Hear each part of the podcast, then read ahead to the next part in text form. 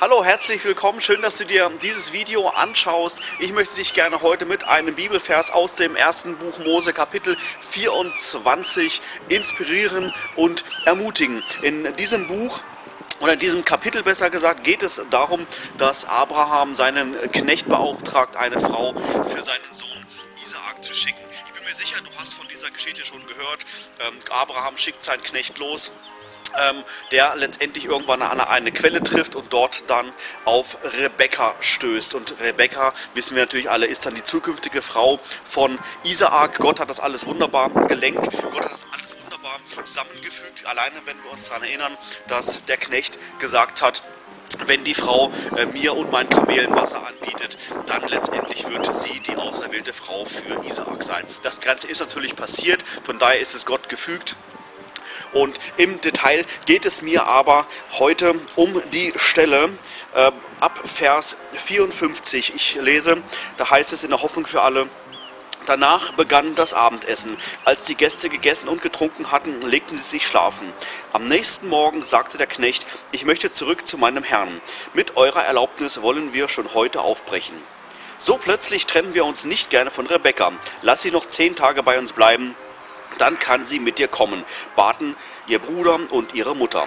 Er entgegnete, Haltet mich nicht auf, der Herr hat meine Reise gelingen lassen und jetzt möchte ich so schnell wie möglich zu meinem Herrn zurück. Am besten, sie entscheidet selbst, sagten die beiden.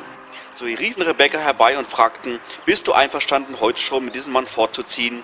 Ja, das bin ich, antwortete sie.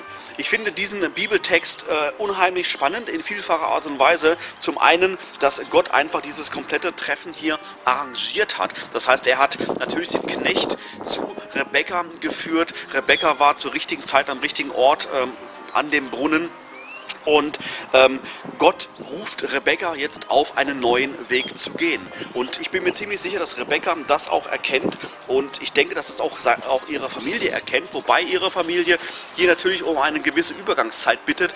Von, sag ich mal, auch nur geringen zehn Tagen, um sich an diese neue Situation zu gewöhnen. Weil das ist genau der Punkt. Das heißt, Rebecca war ihr ganzes Leben lang bis zu diesem Zeitpunkt mit ihrer Familie zusammen Tag ein und Tag aus und von heute auf morgen soll sich das Ganze ändern. Und das ist genau das, wo, wo ich dir Mut zusprechen möchte in deinem Leben. Wenn du den Eindruck hast, dass Gott dich zu einer neuen Aufgabe beruft, dann kann das bedeuten, dass das, was du bislang getan hast, endet, aber etwas Neues, Gutes dafür anfängt.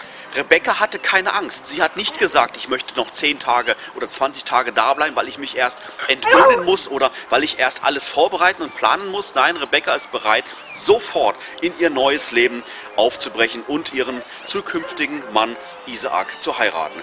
Wie gesagt, vielleicht stehst du auch vor einer ähnlichen Entscheidung, hast den Eindruck, Gott ruft dich dort und dorthin. Möchte dir mit dieser Bibelstelle Mut zusprechen, dich auf die Veränderungen einzulassen und auf Gott zu vertrauen. Tschüss.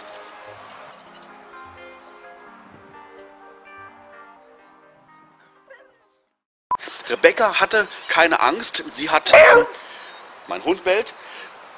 Rebecca hat. Jetzt, wir sind gleich soweit. Ist alles gut? Ach, jetzt hört doch auf. Hast du jetzt verheddert?